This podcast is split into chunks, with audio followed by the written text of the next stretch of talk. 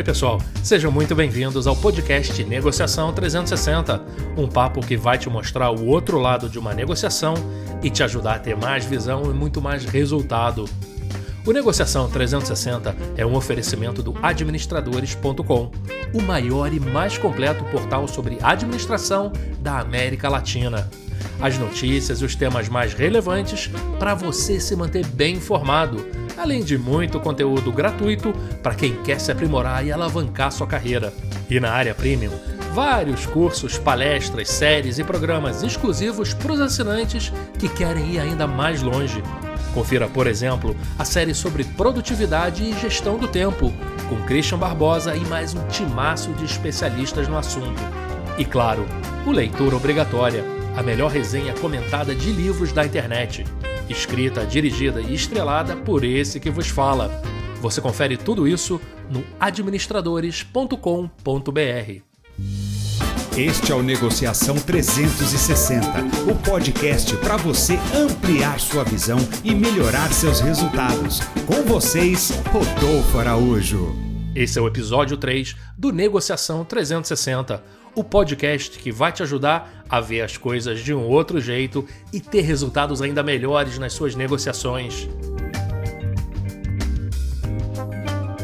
Você já deve ter ouvido falar na LGPD a Lei Geral de Proteção de Dados.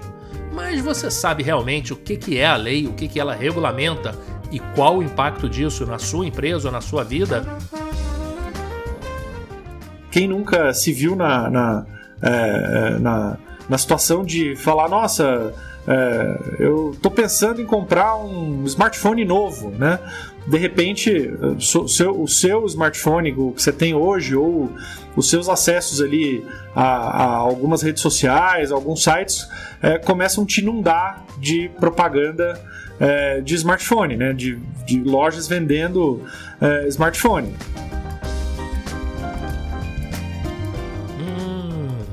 Então é para isso que LGPD serve para combater empresas que usam nossos dados para anunciar seus produtos.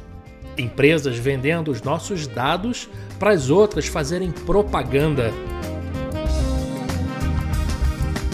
É, só uma primeira observação é a seguinte: vender dado também não é ilícito, tá? Peraí. Agora eu fiquei confuso. Ainda bem que eu tô aqui com Marcos Untura Neto, advogado especializado em direito digital, temas que estão por ali entre o direito e a tecnologia. Ele vai explicar a lei pra gente e por que essa conversa sobre privacidade ganha cada vez mais importância na nossa vida. Mas, em primeiro lugar, vamos entender a origem de tudo: os dados. Que tipo de dados essa lei pretende proteger? De onde vêm esses dados? Como, quando e onde eles são produzidos? Olha, dados são produzidos a todo momento. Nós estamos aqui é, tendo essa conversa e dados estão sendo produzidos, estão sendo gerados. Tá vendo aqui transmissão de imagem, é, de som, eu vejo seu rosto, você vê o meu. Então, é, é, eu estou dando exemplos aqui, até brincando com isso, de é, mostrar que dados efetivamente são gerados o tempo todo. A gente é, tem aí dispositivo móvel, né, um, um, é, é, um telefone, é, um smartphone, né, um telefone celular com uma série de funcionalidades, e a gente não consegue se imaginar hoje sem uma série dessas, é, dessas funcionalidades. Quem consegue se imaginar hoje morando em São Paulo sem poder usar o Waze? É, quem consegue se imaginar é, hoje, num dia que chega com fome em casa, a geladeira está vazia e não, não pode pedir um, lá um, um delivery em alguma ferramenta, em algum tipo de plataforma, e assim, e assim por diante. A gente tem uma série de algoritmos que povoam a nossa vida.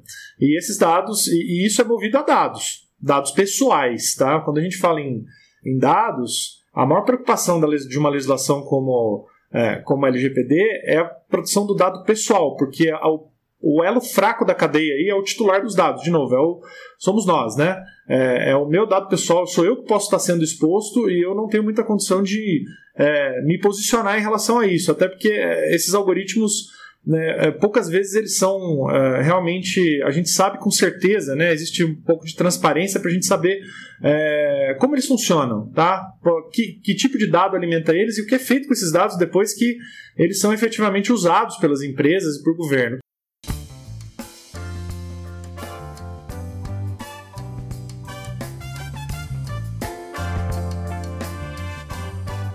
Falando em governo, a gente tem visto recentemente que, em virtude da quarentena, as empresas de telecomunicações têm usado os nossos dados de celulares para monitorar a aderência das pessoas ao isolamento social determinado pelo próprio governo. Que dados são esses e como é que isso é feito?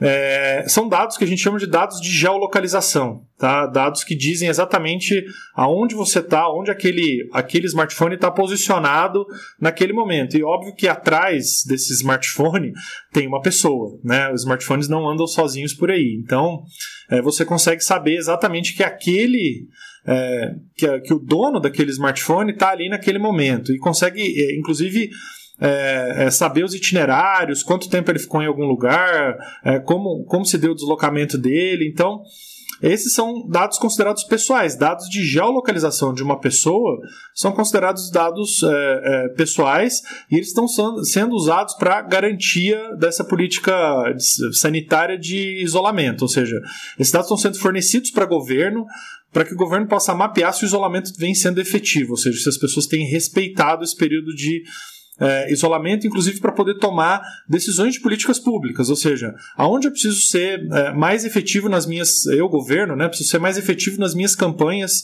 para ressaltar a importância do isolamento, né? É num determinado bairro, é num determinado pedaço da cidade, onde eu detectei que isso não está sendo é, não está sendo respeitado.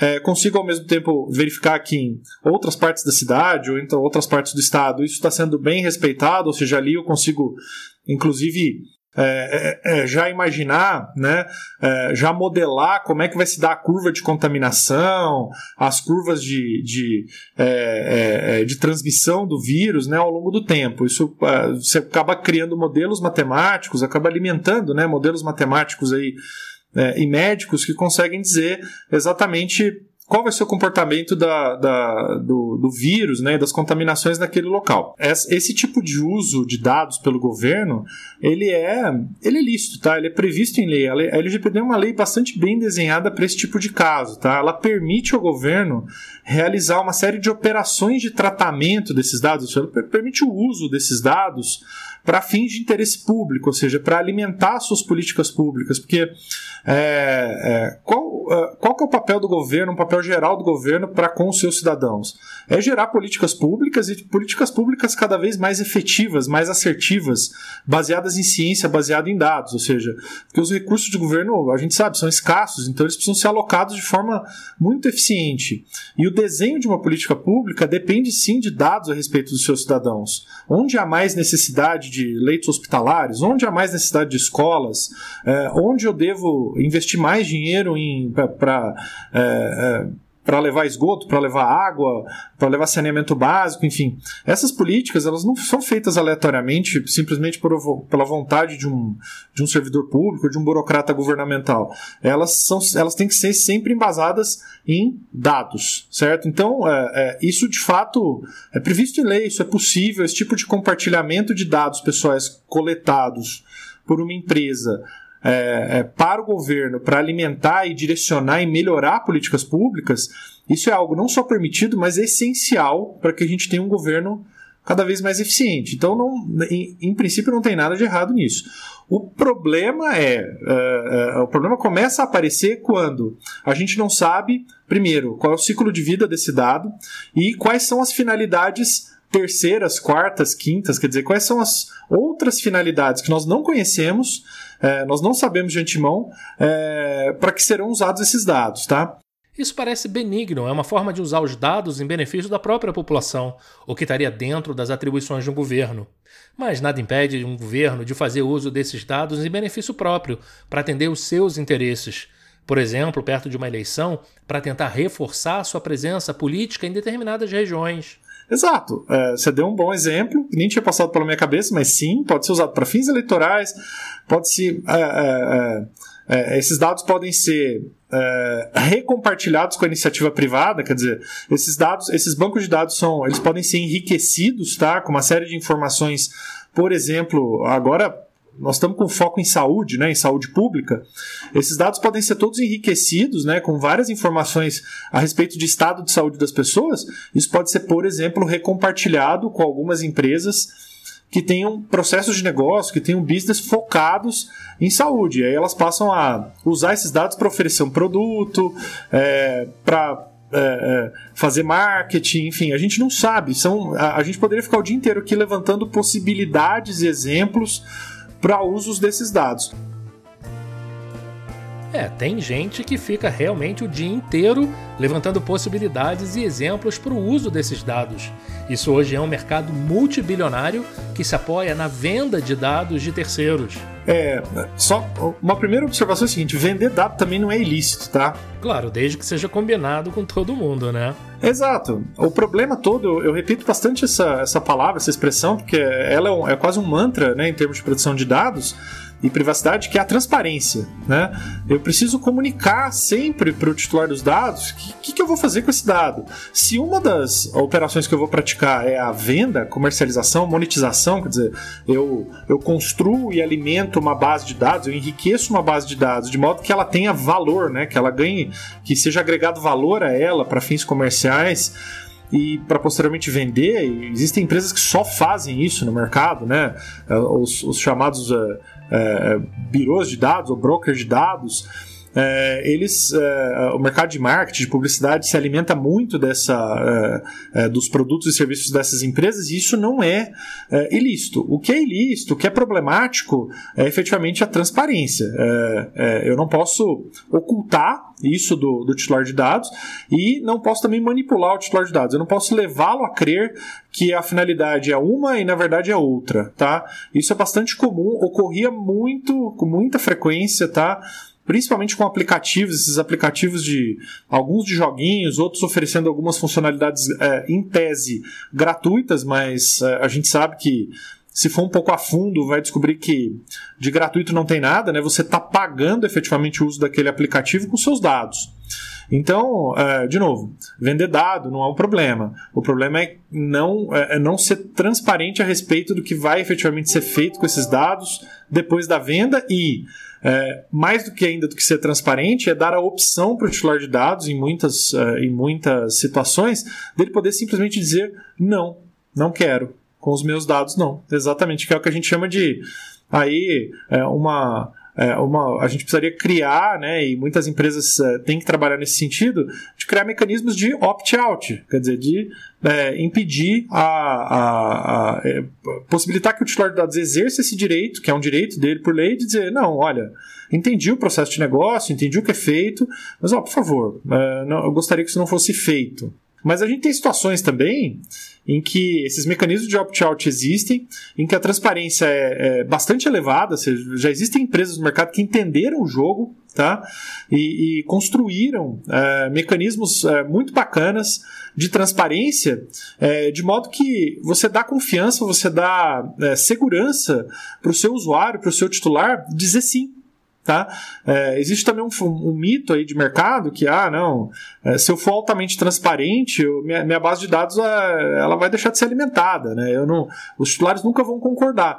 Não, é, explica direito, é, é, mostra que o seu processo de negócio tem valor, valor inclusive para o titular de dados, né? tem que ser um jogo de ganha-ganha. e isso já tem sido, isso já tem acontecido com muitas, muitas multinacionais, em que o, o titular se sente, se sente seguro e diz: sim, ok pode tratar os meus dados. Entendi que isso é seguro e, e que os meus dados estão. Uh, tenho confiança de que os meus dados estão sendo bem usados.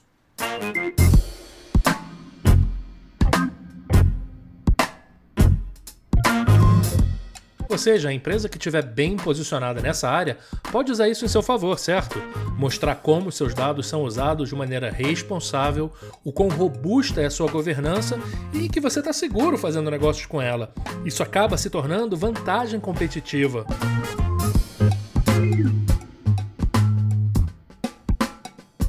É, existe um, todo um processo de governança de dados é, de se entender como, é, quais, e, e, quais dados e como as empresas usam, né, as empresas, o governo também usam dados é, nos seus processos de negócio. Basicamente é, é isso que precisa ser mapeado, é isso que precisa ser transparentemente é, é, mostrado né, para o titular de dados, para autoridades, enfim, para diversos uh, stakeholders e de qualquer forma isso é, ajuda muito a empresa é, a promover ganhos de, de confiança e de credibilidade no mercado. Quer dizer, você poder mostrar ativamente, de forma transparente, o que você faz com os dados uh, da, dos, dos, titulares, que a gente chama, né? somos todos nós, eu, você, é, é, o cidadão comum, né, que tem dados seus coletados o tempo inteiro por meio de, de dispositivos, sistemas, é, mostrar confiança e mostrar credibilidade num momento, inclusive momento atual, né, de,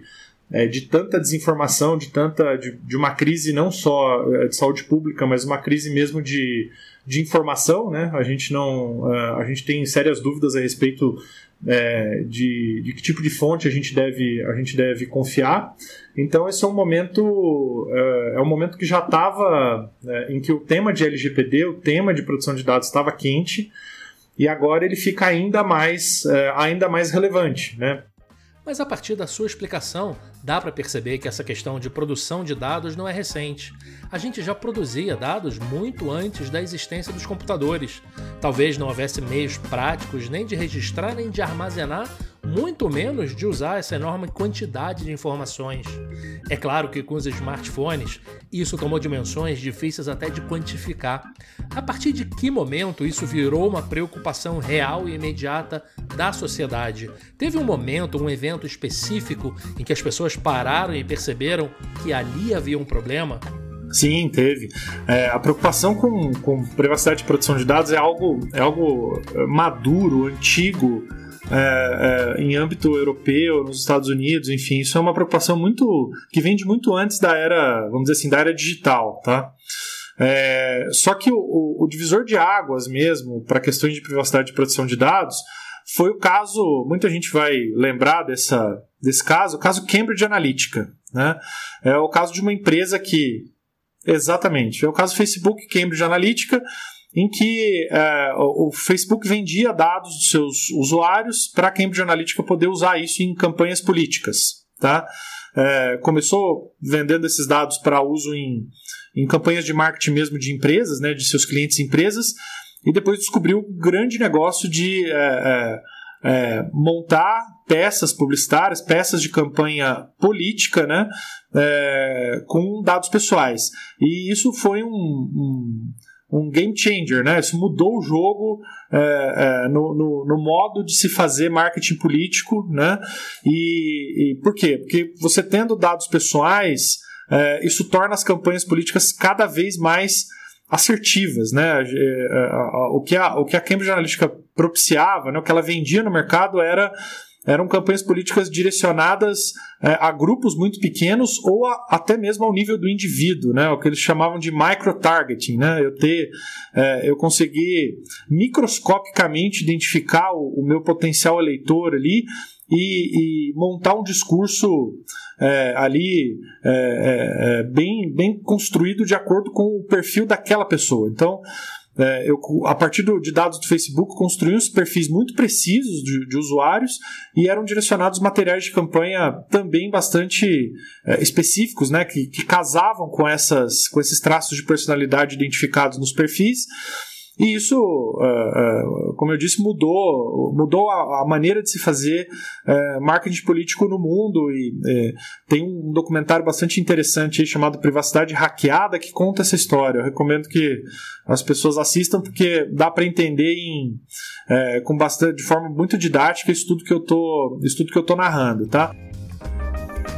Isso parece resolver um problema muito antigo no marketing, que é a alocação de verbas e esforços promocionais. Tradicionalmente, as empresas davam tiros de canhão e esperavam que seus públicos-alvos estivessem dentro da parte atingida. Com dados cada vez mais precisos a respeito dos hábitos das pessoas, já que todo comportamento online pode ser monitorado, é possível fazer a sintonia fina de todos os parâmetros envolvidos, certo? É, micro-targeting mesmo, né? Você, você não trabalha mais com grandes grupos, né? Você tra trabalha no nível do indivíduo mesmo, né? Atinge uh, uh, isso diz respeito a qualquer tipo de, de campanha, né, de, de publicidade marketing, não só em nível político. É, isso é, é difícil pensar hoje em uh, usando um exemplo bem, bem tradicional, né? É difícil pensar em e-commerce hoje sem, sem é, marketing desse tipo, né? Quem nunca, quem nunca se viu na, na, é, na, na situação de falar, nossa, é, eu estou pensando em comprar um smartphone novo, né? De repente, o seu, o seu smartphone que você tem hoje ou os seus acessos ali a, a algumas redes sociais, alguns sites é, começam a te inundar de propaganda é, de smartphone, né? De, de lojas vendendo é, smartphone. Então, é, isso é, é basicamente é, é publicidade dirigida né, a partir de, de dados pessoais. Né? É, há um reconhecimento de voz ali né, e, e há um, um, algoritmo que, que gera esse tipo de, de output, né, que, é a, que é a publicidade dirigida a partir dos seus, do desejo que você manifestou. Né? Poxa, mas aí a questão muda um pouco de figura. Porque tem alguém usando os recursos de um aparelho que é meu para uma finalidade que não foi combinada comigo. É diferente quando alguém entra na minha casa e instala uma escuta no meu telefone ou no abajur do meu quarto ou coloca uma câmera escondida no lustre da sala. O delito fica bem caracterizado. Mas o que acontece nesse caso é que ele está invadindo a minha privacidade através de algo que eu levei para casa e carrego comigo o tempo todo, sem a minha permissão. Em que momento eu teria dado a permissão a alguém para ouvir minhas conversas e usar isso como quiser? E o que, que impede que ele monitore minhas câmeras, tanto as que eu sei que eu tenho, quanto as que eu posso nem saber que existem? É, essa é uma situação complicada. Isso é feito, é reconhecido, as empresas não negam que o fazem. É, e muitos desses processos não são transparentes, nós não sabemos como eles ocorrem. É, é, esse, esse, é o, esse é o, esse é o X da questão, né, em que depois do caso Cambridge Analytica a gente teve a, a GDPR, que é a é, é, vamos dizer assim, a lei europeia de proteção de dados, né, que veio para corrigir e exigir alta transparência da, é, de empresas e, e, organizações a respeito do que é feito com dados. E logo depois nós tivemos, é, muito por influência da GDPR, as discussões no Brasil é, é, se intensificaram e a gente teve, um pouco, pouco tempo depois, aí, anos depois, a gente teve a LGPD, que foi em 2018. Tá? Muito, muito. Essa discussão se precipitou no mundo inteiro, na verdade, tá? não só no Brasil, mas no mundo inteiro. É, esse tema de leis de privacidade entrou na pauta de governos, de, de parlamentos, é, e no Brasil nós tivemos a LGPD em 2018, ela é, tem aí seu período de adaptação para as empresas, mas ela deve entrar em vigor agora é, em agosto. É, e as, as, empresas têm que começar a se preparar para isso. E um dos, dos caminhos básicos é a transparência, aumento de transparência. Ok, a LGPD está aí. Os prazos podem estar sendo rediscutidos por governo e empresas por conta da pandemia, mas cedo ou tarde vai entrar em vigor. E agora? Algumas empresas já saíram na frente, mas muitas ainda nem se coçaram e vão realmente deixar tudo para a última hora. Mas todas, sem exceção, vão ter que aderir. O que, que envolve, por parte da empresa, a adequação à LGPD. É, quando a gente fala em uma adequação LGPD, a gente está falando de um trabalho em três camadas, principalmente, tá?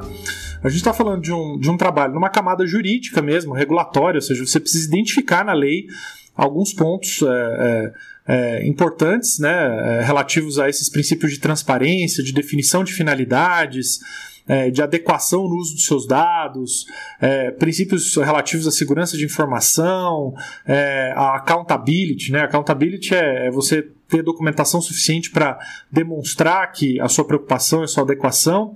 É, tenho que olhar também na lei essas questões de direitos de titulares. Né? O titular vai passar a ter direitos do tipo perguntar para as empresas é, quais dados meus você tem, onde você tem esses dados, de onde você os coletou. Né? O que, que você faz com eles? Que processo de negócio você tem que usa os meus dados? Existe um ciclo de vida para esses dados? Em algum momento você descarta os meus dados? Tem alguma outra finalidade para a qual você usa? Você não está me comunicando? Enfim, é, a gente tem uma camada é, tecnológica, ou seja, existem algumas ferramentas de tecnologia da informação é, que, a depender do tipo de processo de negócio que a gente identifica, elas, elas é necessário implementar. Tá? E existe uma terceira camada, que é a mais importante de todas, que é, é onde as, as, empresas têm que focar todos os seus, uh, os seus maiores esforços, a meu ver, que é a camada de pessoas.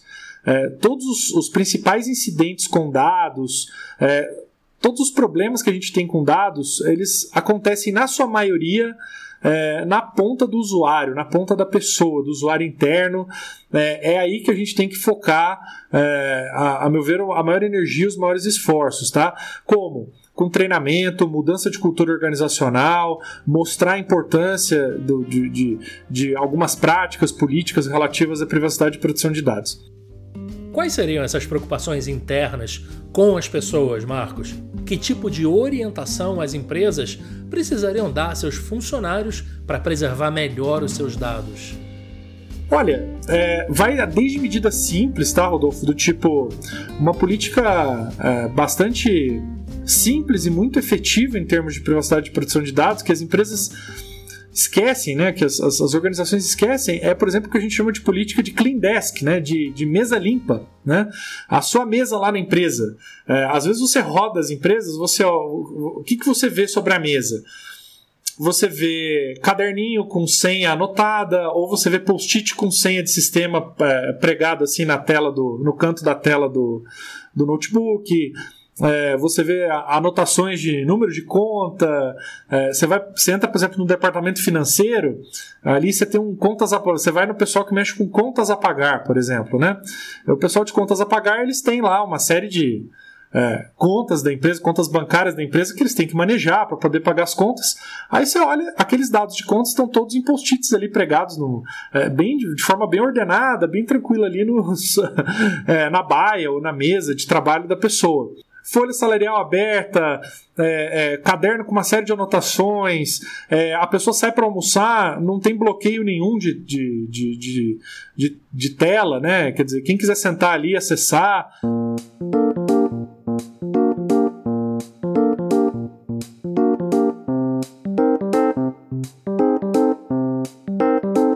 Eu tenho certeza que muita gente que está ouvindo a gente vestiu a carapuça aí, não foi? São atitudes e comportamentos que a gente não precisa de uma LGPD para perceber o perigo que representam. Mas não é só dentro da empresa que esse tipo de problema acontece. A gente tem que ter cuidado em qualquer ambiente. Tem gente que trata de assuntos sensíveis ou mesmo confidenciais onde quer que esteja. Quem nunca ouviu conversas de estranhos em aeroporto, restaurante e outros lugares públicos?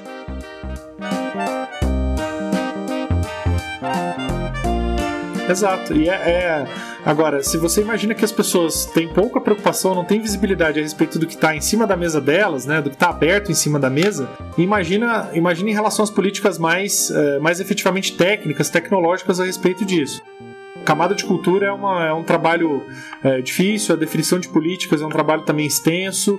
Essa camada de, é, é, de, de, adequação regulatória jurídica também demanda um certo tempo de análise, é, identificação e mapeamento desses processos de negócio. Então, é, fica aqui meu conselho: não dá para deixar isso para a última hora.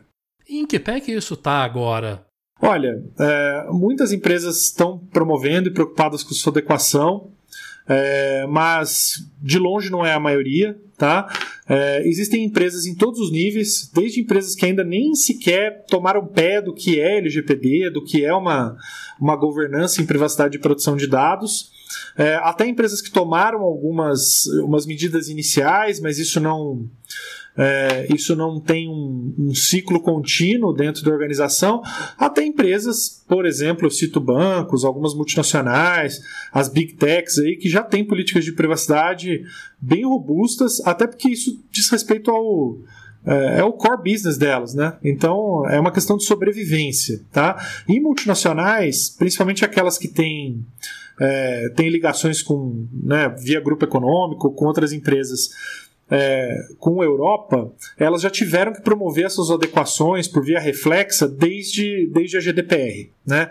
Então, há pelo menos dois ou três anos, é, por exemplo, os grandes bancos brasileiros já estão adequados é, a, a, a, um framework de privacidade e proteção de dados, não pela LGPD, mas por via reflexa do GDPR. E quando veio o LGPD, agora eles intensificaram essas, essas movimentações. Mas o que a gente tem visto no, no, no mercado ainda é muita, muito desconhecimento a respeito do que é e do que precisa ser feito. Tá? As empresas estão bem perdidas a respeito do que, do que é necessário fazer e a gente tem visto também muita é, muita solução mágica, né? muitas empresas acreditando que na última hora vai dar para implementar uma solução mágica qualquer, uma ferramenta é, tecnológica de software milagrosa. O pessoal deve estar achando que porque tem a ver com TI é só instalar e sair funcionando, né? Mas retomando a questão da adequação, você falou de três camadas aqui: pessoas, tecnologia e jurídico. São três departamentos, três grandes áreas corporativas dentro de um mesmo projeto. O nível de complexidade é grande e isso não vai ser feito da noite para o dia. As pessoas vão ter que negociar muito internamente. Acompanhando isso desde o início, você acaba tendo um ponto de observação privilegiado. Como é que você, Marcos, tem visto esses contatos, esses conflitos, esses atritos entre as áreas? Sendo que todas são responsáveis e ao mesmo tempo nenhuma é responsável. Naquela ideia de que cachorro que tem muito dono acaba morrendo de fome. No final das contas, de quem é esse filho? Quem é que tem que tomar conta disso tudo?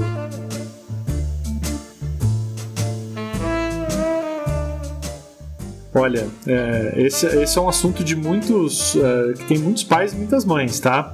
É, na verdade, é, a o que, o que a LGPD e qualquer framework de privacidade e proteção de dados recomenda como boa prática é que a preocupação é, deva, dentro de uma organização deve ter âmbito holístico, a gente chama, deve, é, deve permear toda a organização. Porque não adianta a gente cuidar de uma camada, vamos supor aqui, por exemplo, só de sistemas ou deixar isso na mão de TI e não cuidar da, da parte jurídica e não cuidar, e as pessoas, enfim, é, é, não, só, não só colaboradores, corpo diretivo da empresa, mas os seus terceiros, os seus fornecedores, os seus distribuidores, não saberem ou não conhecerem as suas políticas é, a respeito do tema. Qual é o nível da sua preocupação? Qual é a sua visão de privacidade? Né? O que, que você efetivamente quer proteger? Porque não existe uma visão única de privacidade. A depender do processo de negócio, é, as visões mudam e as empresas estão dispostas a a, a, a, assumir mais ou menos risco, estão dispostas a desenhar suas políticas de uma forma A ou B. Então, isso de fato é uma preocupação de muitos donos. Na camada jurídica, a gente precisa envolver jurídico, precisa envolver governança, time de compliance. É, na camada é, tecnológica, precisa envolver TI, precisa envolver consultorias internas, precisa envolver é, é infra é, infraestrutura, precisa envolver é, segurança da informação. E na camada de pessoas a gente precisa envolver RH, marketing e comunicação necessariamente. Tá? Como a gente faz isso? É, criando o que a gente chama de comitê de privacidade. Tá? O comitê ele garante, é, ele é um grupo de lideranças da empresa que vão estar focados nesse processo de adequação, vão estar com alguma preocupação em é, endereçar e fazer o processo de adequação andar. E mais do que isso, eles garantem que ao longo da adequação todos os processos de negócio da organização estejam representados. É, é, o, é o famoso no man left behind, entendeu? Eu não posso deixar ninguém para trás.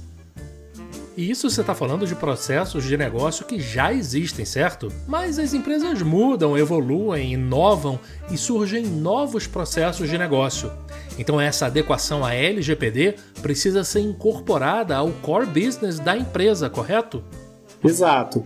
É, na, ao longo da adequação, é, eu olho para os processos que existem, é, cubro eles com políticas, com adequações tecnológicas, é, cuido da camada de pessoas e eu já crio, endereço uma política para reanálise, revisitação é, de processos de negócio que possam ter sido alterados ou para análise mesmo de novos produtos, novos processos. As empresas estão em constante inovação.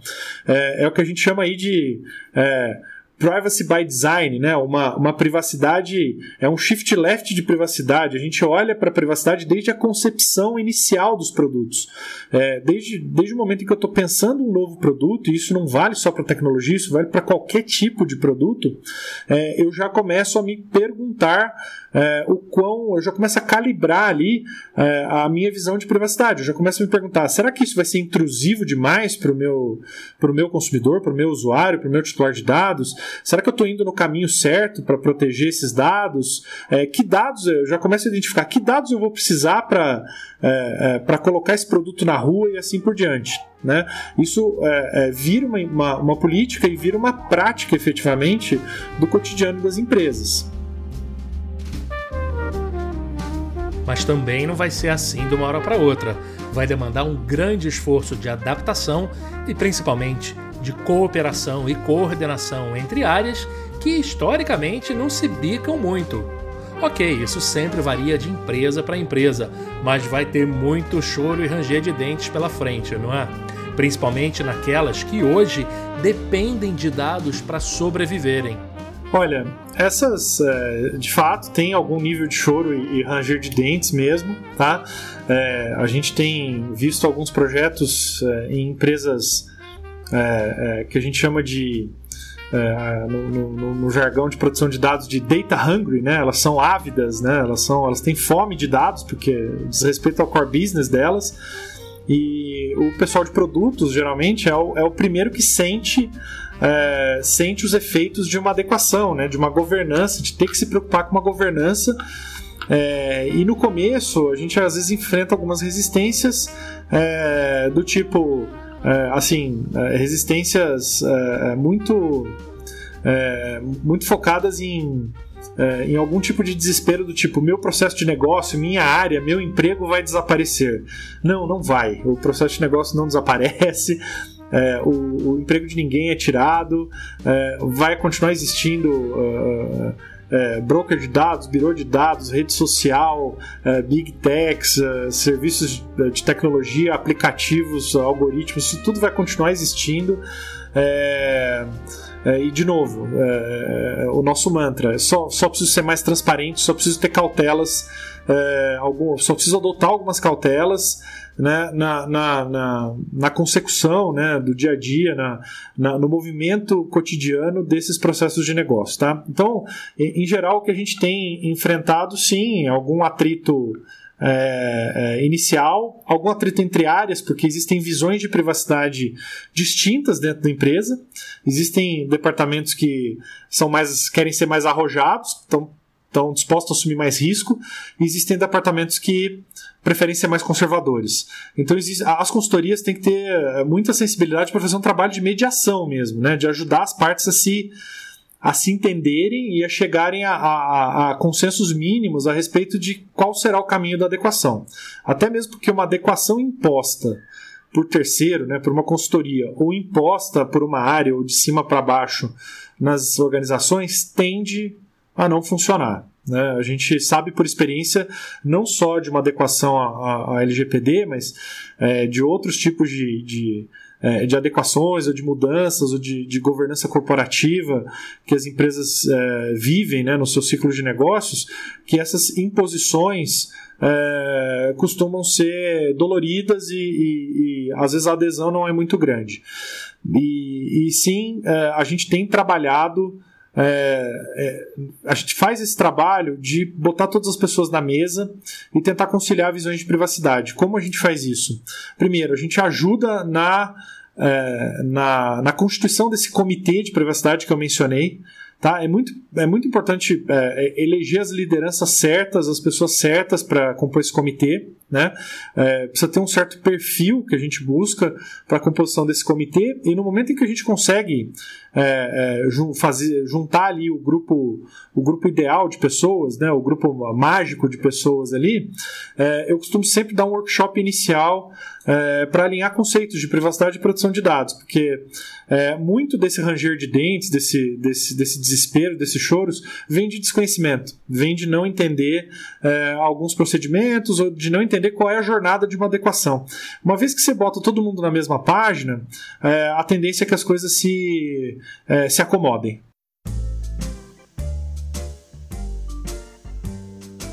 Realmente, embora a LGPD se baseie em ideias e conceitos simples, sua implementação vai ser tão complexa quanto a intensidade de uso de dados pelas empresas. Mas é um avanço importante, uma grande conquista da sociedade civil para regulamentar algo que sempre foi um direito fundamental nas democracias: o direito à privacidade. Na prática, parece que pode ser resumido a uma palavra central o Marcos até colocou como um mantra várias vezes aqui: transparência. Não tem tanto certo e errado, tem o que foi combinado entre a empresa e o titular do dado, quem o produz, o dono do dado.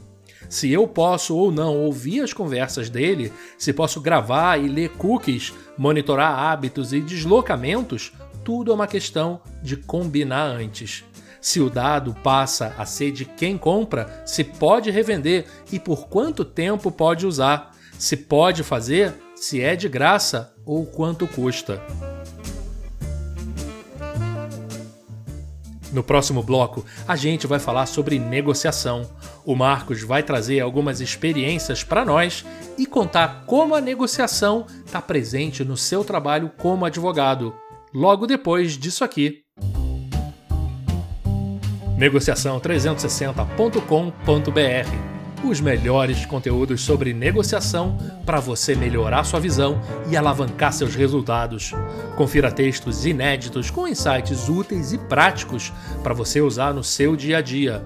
Não perca a dica de livros específicos de negociação todo mês para quem quer se dedicar de verdade. E agora você conta também com a newsletter 360 Receba na sua caixa de e-mails as principais atualizações e não perca uma novidade. É só se inscrever no rodapé da página, sem spam, eu prometo. E se quiser se aprofundar ainda mais, dá uma olhada no curso online disponível no site. Use o cupom PODCAST e tenha um desconto exclusivo na sua compra. Este é o Negociação 360, o podcast para você ampliar sua visão e melhorar seus resultados. Com vocês, Rodolfo Araújo. No final das contas, para fazer tudo isso andar dentro das empresas, as pessoas serão obrigadas a intermináveis sessões de negociação. Que, ahá, é o nosso tema central aqui, lembra? Marcos, eu tenho certeza que você está tendo que reunir todas as suas habilidades nessa área para ajudar empresas nesse processo de adequação à LGPD. E eu queria levar a conversa um pouco para esse caminho agora. Então, eu queria que você buscasse na sua vida, no seu histórico profissional, alguma situação em que você precisou negociar e as coisas não aconteceram bem como você esperava.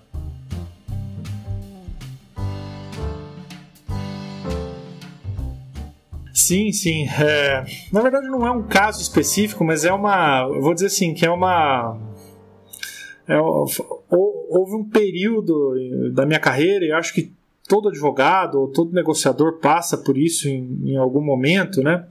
No período em que é, negociação na minha vida era algo muito presente, sempre foi, é, pela natureza da profissão, da carreira, mas em que eu ainda não tinha, acho que eu não tinha ainda as, as, as ferramentas é, é, adequadas é, para me posicionar em negociações, mas isso acontecia frequentemente é, comigo. Isso é uma é uma é, vamos dizer assim é uma dor de muitos advogados, principalmente mais jovens, né? que é a, a pressa de sair da mesa, tá? É, eu acho que isso me impactou muito no começo da carreira, é, em que é, isso até acho que é um problema na verdade, de controle psicológico mesmo, em que você é, senta na mesa, aquela situação de negociar não é ainda tão natural para você, você ainda não se posiciona adequadamente, você não controla a negociação, você não sabe é, para que rumo, que rumo aquilo vai tomar, né? A, a, a, o nível de incerteza é muito grande e tudo que você quer é levantar daquela mesa, quer dizer, você quer ter uma solução negociada e quer levantar daquela mesa, né? Só que isso é, é, às vezes te trai, porque é, sair da mesa rápido ou sair da mesa em qualquer situação não significa que você está saindo com o melhor com o melhor resultado possível. É, então isso, isso era, um, era um problema frequente tá? em, em é, é, que eu tive mais para o começo da minha carreira, que eu fui, ao longo do tempo, eu fui identificando isso, foi monitorando e fui criando estratégias para não cair nessa, nessa armadilha, tá? E isso era um pouco, na vida do advogado, isso às vezes é um pouco induzido, tá?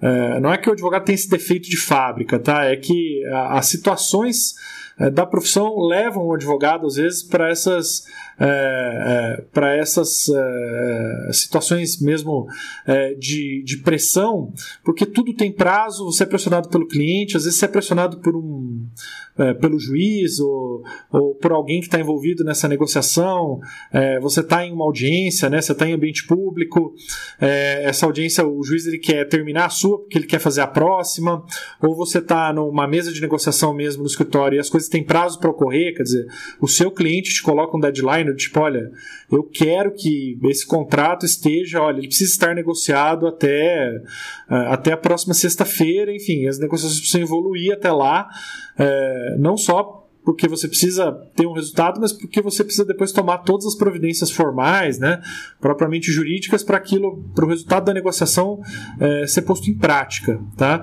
Então, é, é, existe algo na, na vida do advogado que empurra ele para essa situação e é necessário aí um bom tempo de adaptação e de entendimento para você não se colocar em situações é, de pressa, de pressão para sair da mesa é, e de certa forma comprometendo o resultado, tá? E como foi que você percebeu que isso era um problema? Em que momento você teve um insight e acendeu a luz vermelha?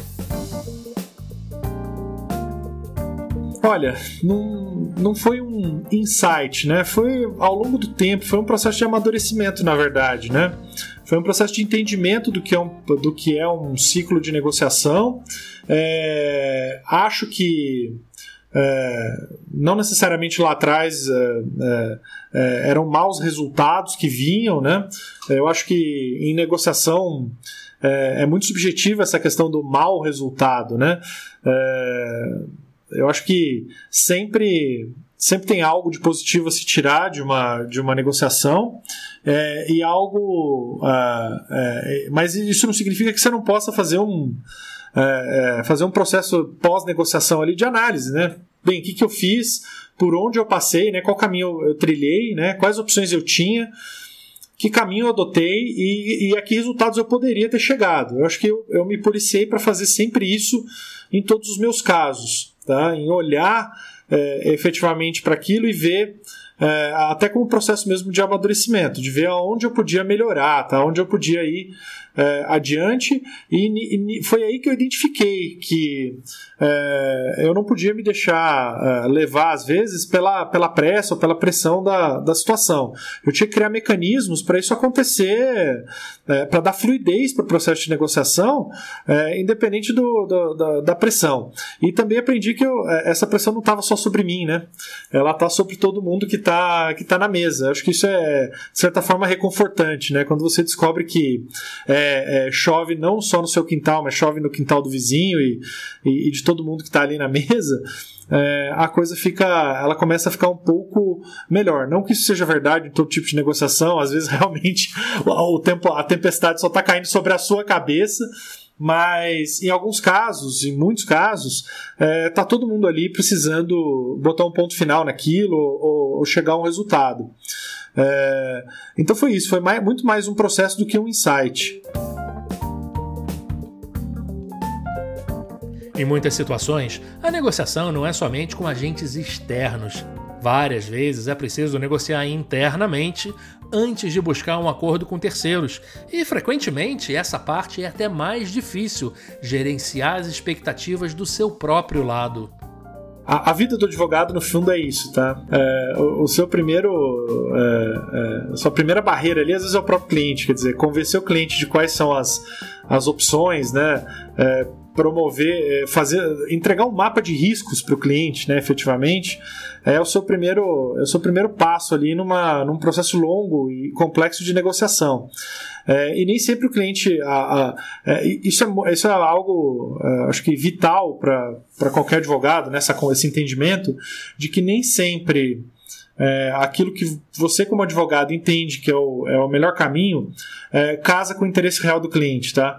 É, o ambiente, principalmente o ambiente corporativo e tal, a comunhão, o conjunto de interesses que existe é, por trás de um contrato, por trás de uma, de uma ação judicial, de um movimento qualquer de negociação, é, ele é muito mais complexo ou ele é, está muito mais distante daquilo que a, a, cogitação ali, a imaginação do advogado pode trazer. Então, entender o cliente é o primeiro passo para é, é, para começar a pensar em ter sucesso numa negociação, tá?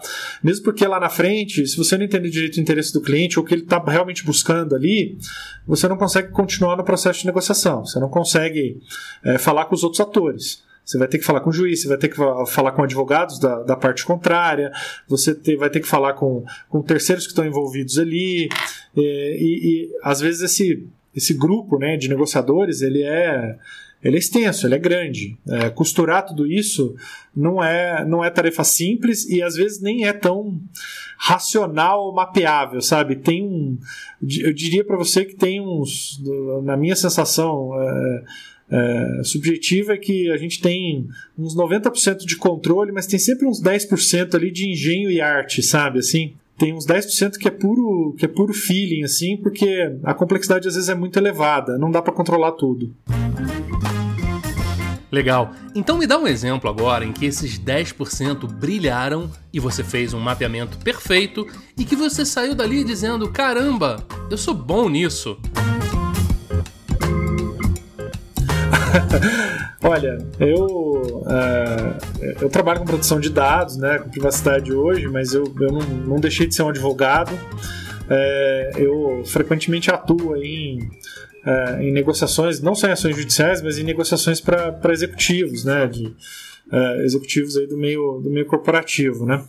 E uh, existem dois momentos críticos na, na, na, carreira de qualquer executivo, tá? Eu já estou há mais de 15 anos nisso, eu já, já tenho um mapa bastante sólido a esse respeito. Primeiro é, é o momento da, em que o executivo está em vias de negociar ou aceitar sua proposta de trabalho, né, para ir para uma empresa, enfim, para assumir uma posição de destaque numa empresa. E, e há um segundo momento que é o momento de saída, quer dizer, os ciclos dos executivos a gente sabe, eles não são eternos, né?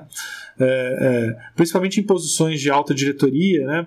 É cada vez mais raro a gente ver é, ciclos longos, né? Ciclos de décadas. Isso é, isso não tem sido mais um, uma constante. A gente tem visto ciclos curtos, de poucos anos, de quatro, cinco anos, às vezes menos do que isso, é, de, principalmente de camada de C-level. Né? Então, nesses esses momentos são os momentos críticos e são os momentos em que você identifica. É, às vezes você identifica que aquele executivo brilhante naquilo que faz é, perde muito da racionalidade ou perde muito das suas habilidades de negociador quando o que está em negociação é ele mesmo. Tá? Isso é muito comum, aliás, acho que é uma tônica entre executivos, executivos altamente preparados para tocar, tocar negócios, mas que quando o business é ele mesmo, é, ele não adota aquele. Ele não lança a mão daquele conjunto de ferramentas e de, de habilidades que ele tem. Essa é uma saída muito usada quando a carga emocional é forte e pode interferir no processo decisório da pessoa. Daí a gente coloca essa tarefa na mão de outra pessoa, um terceiro, normalmente chamado de agente, não é isso? É, exatamente. Aí entra o papel de um bom advogado, de um bom é, negociador, qualquer que seja a profissão dele. Então, é, é, frequentemente eu me coloco é, é, eu, eu, me vejo nessa posição. Eu vejo principalmente isso acontece muito, tá? Principalmente em processos de desligamento, de saída, né? É, o processo de desligamento de um executivo, é, ele não é uma demissão por simples. Olha, tá na rua, tchau, obrigado, tá aqui seus direitos. Não. Essas, essas essas saídas são negociadas. Eu já, eu já cheguei a atuar em, em, em, saídas, em desligamentos de executivos por mais de seis meses, né? Que isso, essa transição durou mais de seis meses, né? E aí é, é sempre é sempre importante mapear tudo, porque o, o, o, executivo às vezes nem sempre tem, quando, quando o produto é ele mesmo, ele nem sempre tem o equilíbrio emocional ou, ou técnico necessário para chegar ao melhor resultado. Ele não, é, às vezes ele enxerga para muito os benefícios presentes, mas não não enxerga problemas futuros, né, de médio e longo prazo. Ele não enxerga problemas de carreira.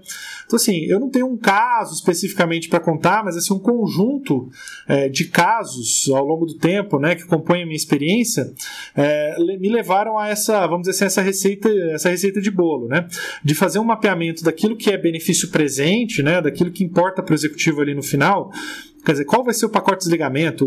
Com quanto dinheiro efetivamente eu vou sair disso? Né? Como é que eu vou medir a minha contribuição para a empresa, é, é, fazer eles enxergarem esse valor e, e compor um bom pacote de saída para mim? É, como é que eu vou me posicionar nessa transição? Porque nessa transição eu estou dando sinais para o mercado, a respeito é, é, é, esse processo de saída, os executivos esquecem que eles continuam dando sinais para o mercado, né? A depender da sua, do seu posicionamento nessa transição, você pode estar dando uma, uma mensagem muito ruim ou muito boa para o mercado. Isso impacta em tudo, em RH, employee branding. É, é, o, o próximo executivo que vai estar sendo recrutado ali para assumir essa posição, ele pode olhar esses sinais e falar: ó, será, que eu, será que eu entro nesse barco não entro? E, e assim por diante. Então, é, é importante ma mapear tudo isso e ter, e ter essa paciência, né? ter, esse, é, é, ter essa habilidade de poder comunicar isso adequadamente para o executivo, para o cliente que está ali. Né? É, olha, você pensou nas consequências de médio prazo? Você pensou nas consequências de longo prazo? Olha, será que o. É, um exemplo aleatório aqui, né? Isso não quer dizer que é uma regra. Será que abrir mão de um é, de algum valor aqui, né, de algum valor em dinheiro, é, não é, e, e, abraçar, por exemplo, algum tipo de processo de recolocação, algum tipo de processo comunicacional que a, que a, que a empresa possa fazer é, é, é para você em relação ao mercado, né? quer dizer, tentar policiar um pouco como a empresa comunica essa saída para o mercado. Será que a gente não é, seria melhor a gente cuidar do seu outplacement ao invés de, é, ao invés de simplesmente ficar aqui estabelecendo uma é, é, algum tipo de situação aqui adversarial com a empresa? Será que isso não te causa um desgaste? Então, é muito importante para o advogado, nesse, nesse tipo de caso, ter um mapa muito completo de todas as possibilidades, todos os interesses que estão em jogo. Porque é, é isso que vai dizer é, como é que essa cesta, né? É, é, o resultado nunca é único, né? Ele é uma cesta de resultados, né? De, de, menor, de resultados menores que vão comprar um grande resultado macro, é, mas é importante é, compor bem essa cesta para entender tudo que está que tá em jogo e poder entregar um, um, um melhor resultado. E é, eu me vi em situações muito, muito bacanas em que isso, é, esse mapeamento me, me deixou numa posição muito tranquila, confortável, é, inclusive para diminuir, é, às vezes, animosidades iniciais de negociação e levar um resultado que foi, inclusive, muito bom até para a empresa de onde o executivo se desligava. São situações muito carregadas de emoções e a gente deve tentar sempre resolver de uma maneira que a pessoa saia tranquila, feliz. Mas já aconteceu alguma vez de você negociar entrada e saída ao mesmo tempo? Sim, Sim, é, é, um, é um passo fundamental. Quando a gente está negociando a entrada de um executivo, né, seja pelo lado da empresa, seja pelo lado do próprio executivo, é, você tem uma série de disposições contratuais ali, né, de cláusulas mesmo, que já pensam no pior cenário. Né? Existe uma engenharia jurídica que já pensa no, no não só jurídica, mas financeira e, é, e, e, e, de endereçamento dessa transição, que já pensam no, no pior. Eu tô falando pior cenário, mas nem sempre uma saída é o pior cenário, mas é, é, a gente decide, decide o que, que vai acontecer se, se, não, se o casamento não der certo lá no fim o casamento vai acontecer, a gente se ama sim, mas uh, a gente precisa decidir questões que vão doer muito, né? Se não forem bem endereçadas agora. Então isso é bastante comum, né? Você decidir cláusulas de bônus, indenizações, uh, decidir é, como é que ficam comissões futuras, né? Você faz uma grande venda, tem lá direito a comissões, é, ou participações em comissões de, de, de, executivos que estão embaixo da sua estrutura. É, se você decide se desligar, pedir demissão do dia para a noite, né? Como é que ficam esses valores? Né? A empresa continua tendo que te pagar ou não, enfim. E eu vou te falar, em muitos casos isso é bem mal.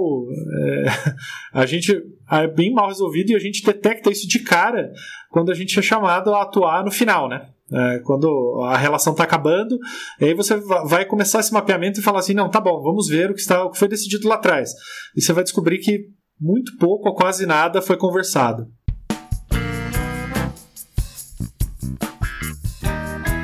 É, tem muita gente que não se preocupa com isso, especialmente quando existe algum outro tipo de relação envolvida, como amizade ou parentesco. Mas eu costumo dizer que contratos são instrumentos de guerra escrito em tempos de paz. A gente nunca deve pular essa parte, independentemente de quem esteja do outro lado. Eu penso inclusive que contratos entre amigos ou parentes servem exatamente para proteger o relacionamento. Sim, e quando a gente fala de, nesse exemplo que eu citei de executivos, né? É, pessoas vão e vêm, né? Então eu, eu, me fio numa amizade, numa relação de proximidade agora, amanhã não é mais o, o, o Rodolfo que está sentado na minha frente, né? Amanhã é outro. E, e, óbvio, empresas são impessoais, né? Elas existem apesar ou, ou, ou, ou independentemente.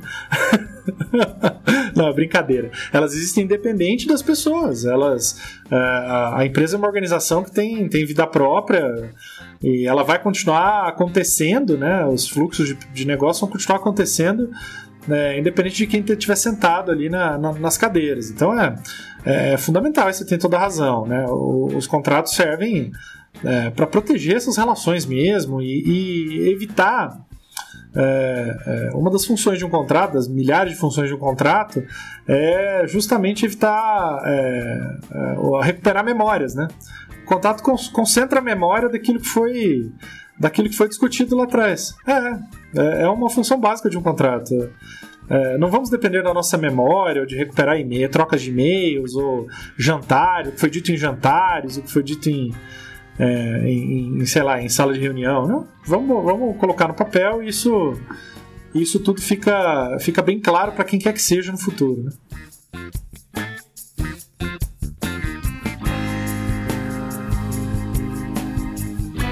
Curioso que a gente começou falando de transparência e estamos terminando falando de transparência. Com transparência é sempre mais fácil resolver os problemas e é um elemento essencial em negociação também, eu sempre insisto. Muita gente ainda vai para uma negociação achando que trabalha numa agência de espionagem e acredita que o segredo é a alma do negócio. Que tal a gente trocar isso para a transparência é a alma do negócio? E com isso eu deixo aqui o meu muito obrigado ao Marcos Untura Neto pela sua valiosa participação no episódio 3 do podcast Negociação 360. Valeu, Marcos, grande abraço. Não, imagina, eu que agradeço e estou à disposição para fazer outros aí. Me chama, eu gostei muito da experiência.